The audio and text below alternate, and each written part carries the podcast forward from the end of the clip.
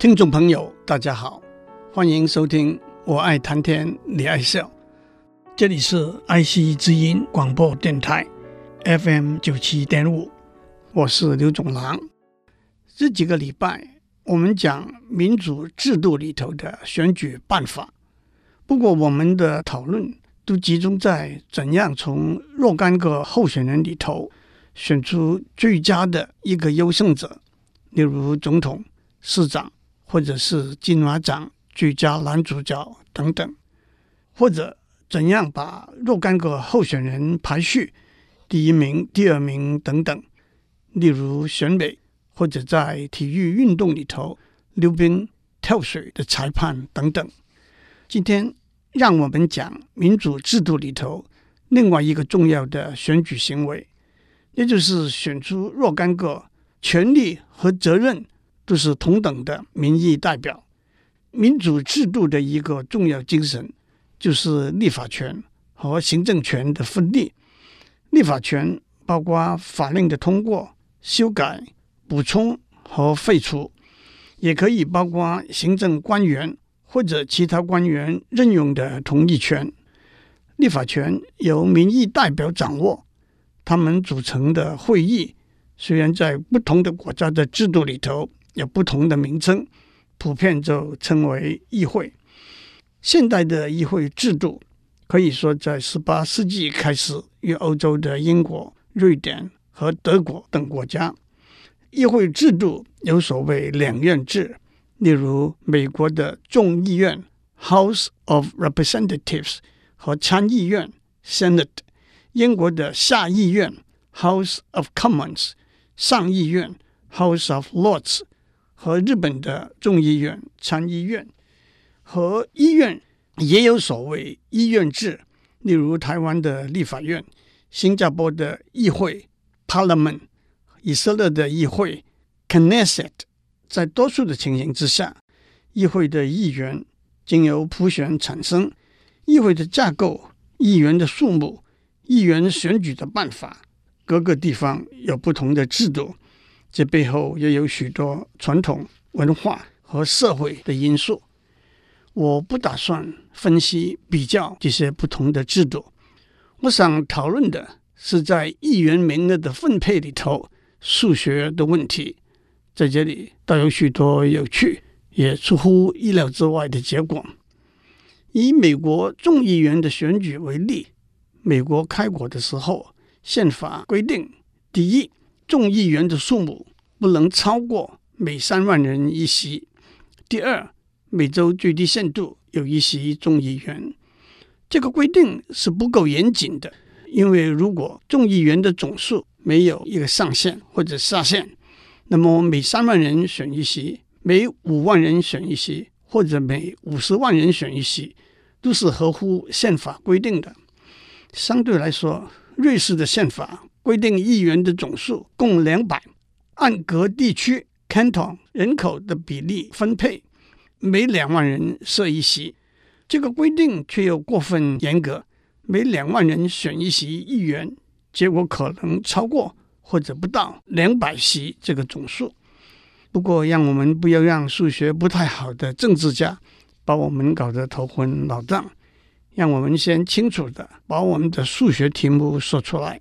我们知道全国人口的总数，也知道每个地区人口的总数，我们也知道规定的议会席次的总数。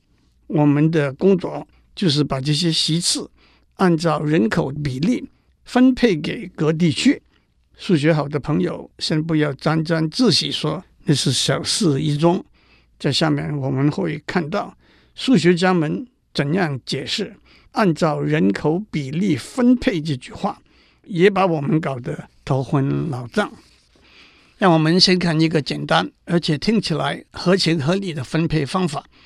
这个方法是美国开国元勋，也担任过财政部长的 Alexander Hamilton 提出的，因此就叫做 Hamilton 的方法。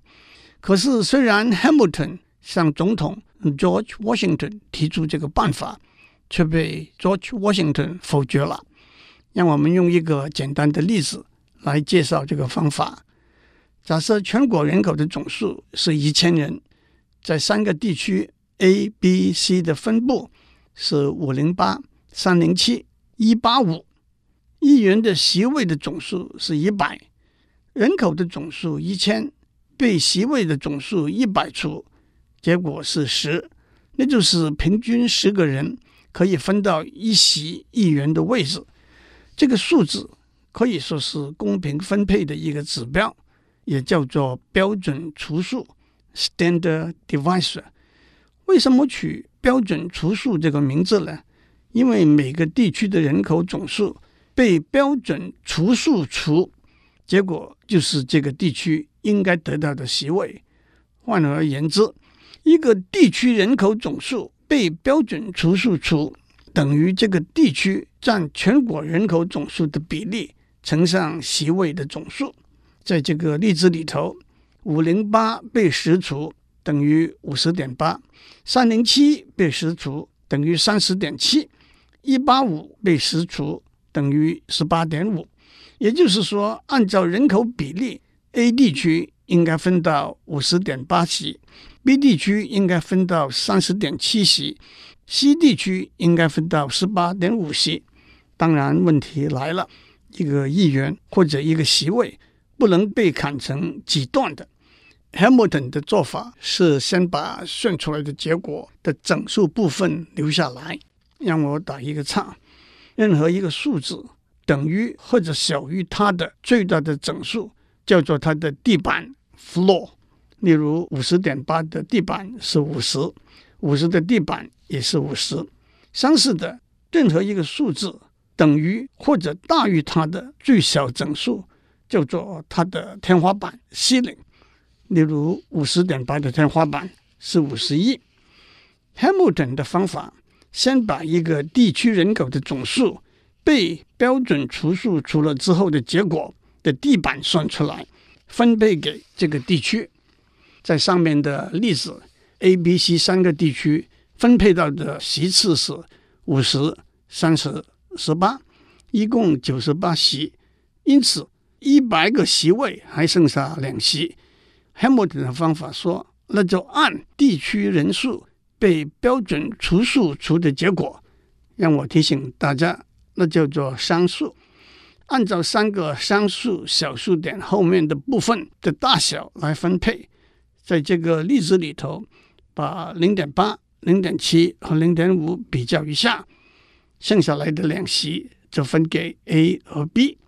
最后的分配是五十加一等于五十一，三十加一等于三十一和十八，看起来功德圆满，皆大欢喜。但是，假如三个地区的人口总数有小小一点的变化，变成五零八、三零六和一八六，人口总数被标准除数除了之后，结果是五十点八、三十点六、十八点六。先按三个双数的地板分配了五十、三十、十八席之后，剩下来的两席应该按零点八、零点六、零点六来分。但是在两个零点六平手的情形之下，这两席该怎么样分呢？又假如有五个地区，人口总数是四四八、二二三、一一三、一一三、一零三，人口总数。被标准除数除了之后，结果是四十四点八、二十二点三、十一点三、十一点三、十点三。先按照五个双数的地板分配了四十四、二十二、十一、十一、十席之后，剩下的两席该按零点八、零点三、零点三、零点三、零点三来分。那么是不是该把两席都分给小数点后面部分是零点八那一区呢？但是 Hamilton 的方法问题还多多了。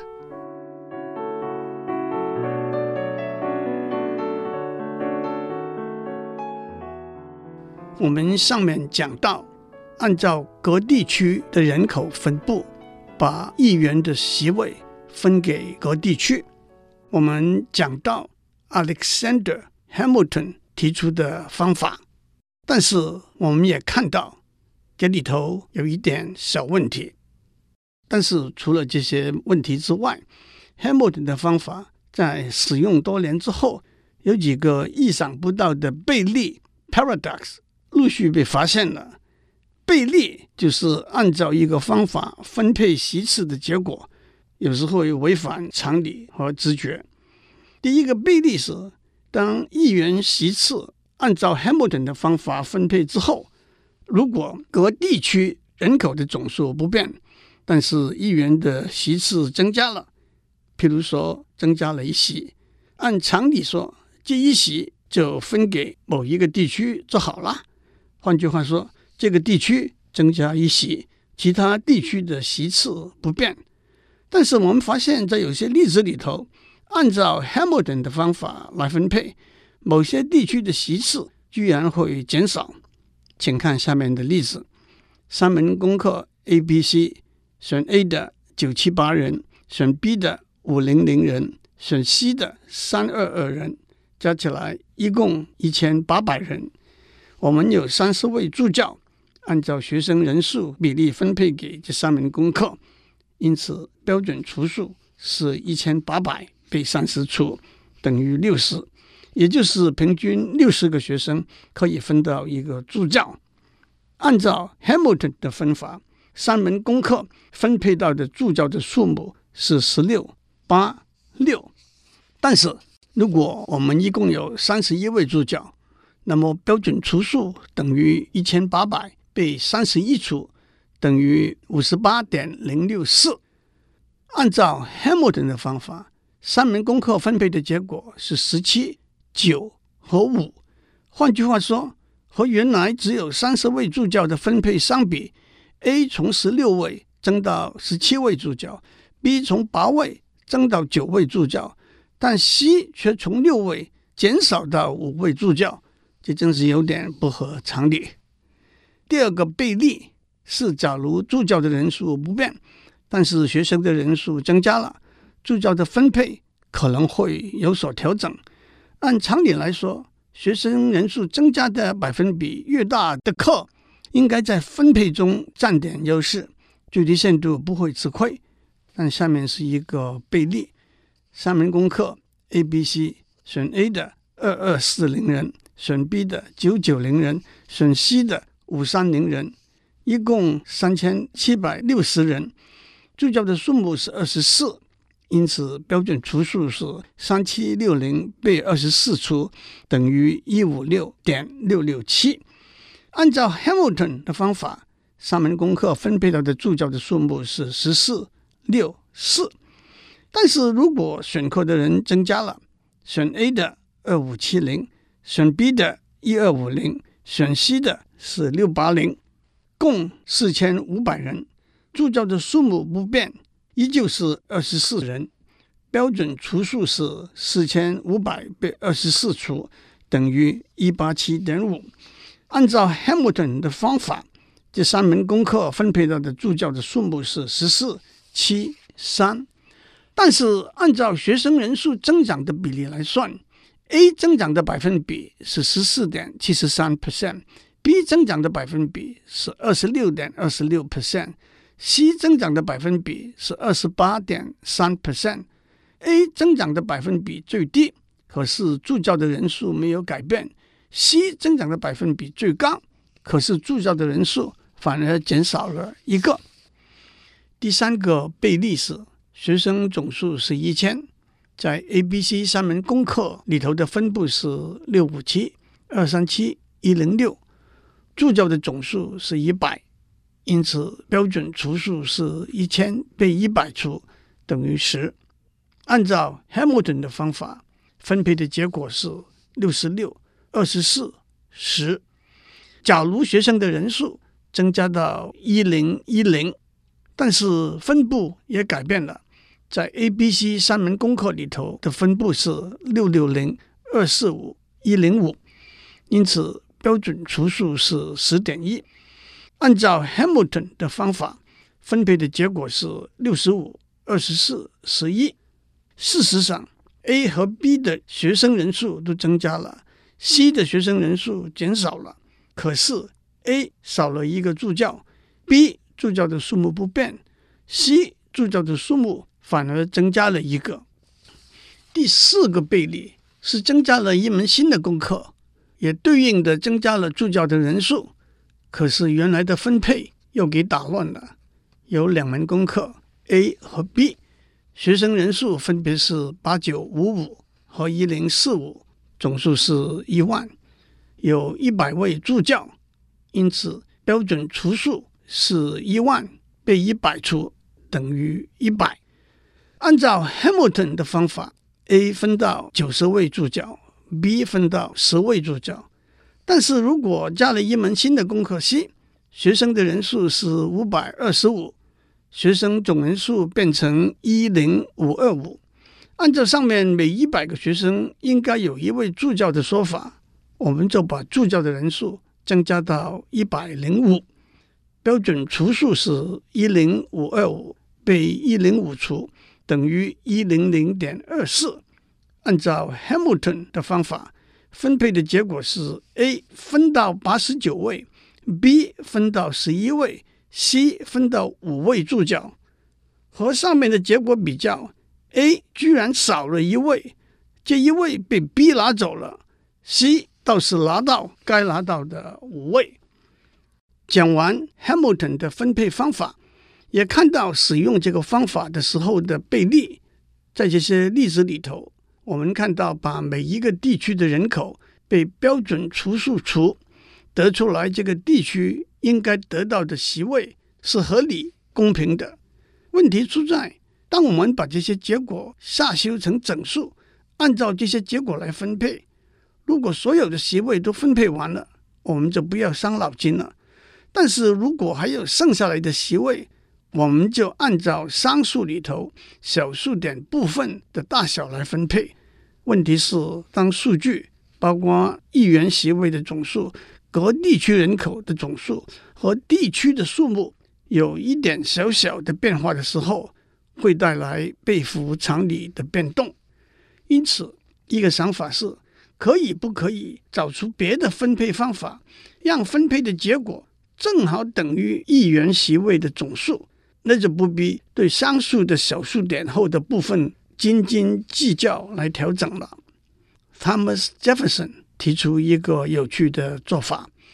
Thomas Jefferson 是美国独立宣言的起草人，George Washington 的国务卿，后来还成为美国第三任总统。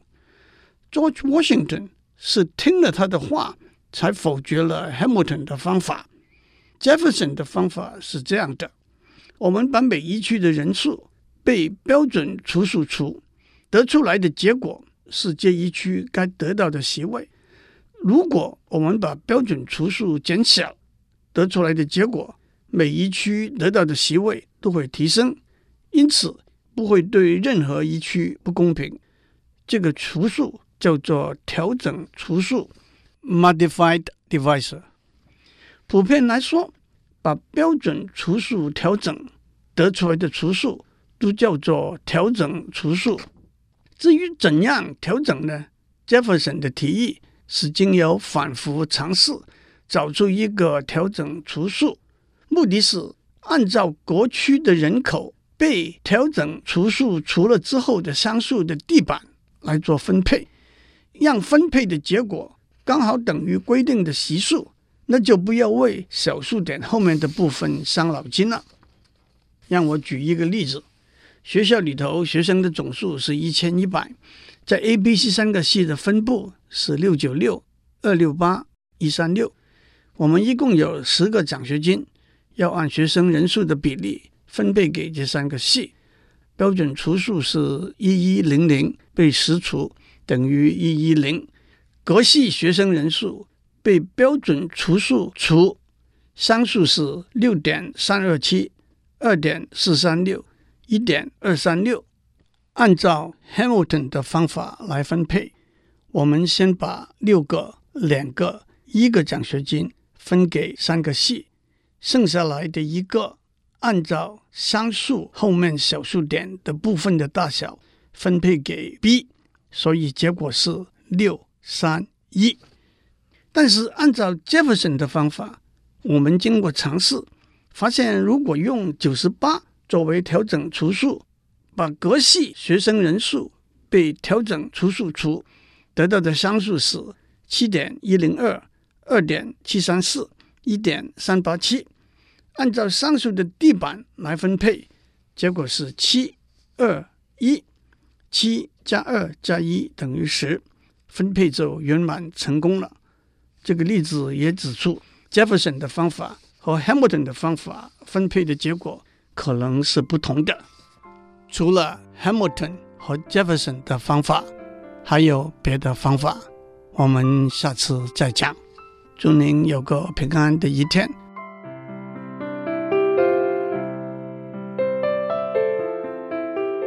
以上内容由台达电子文教基金会赞助播出。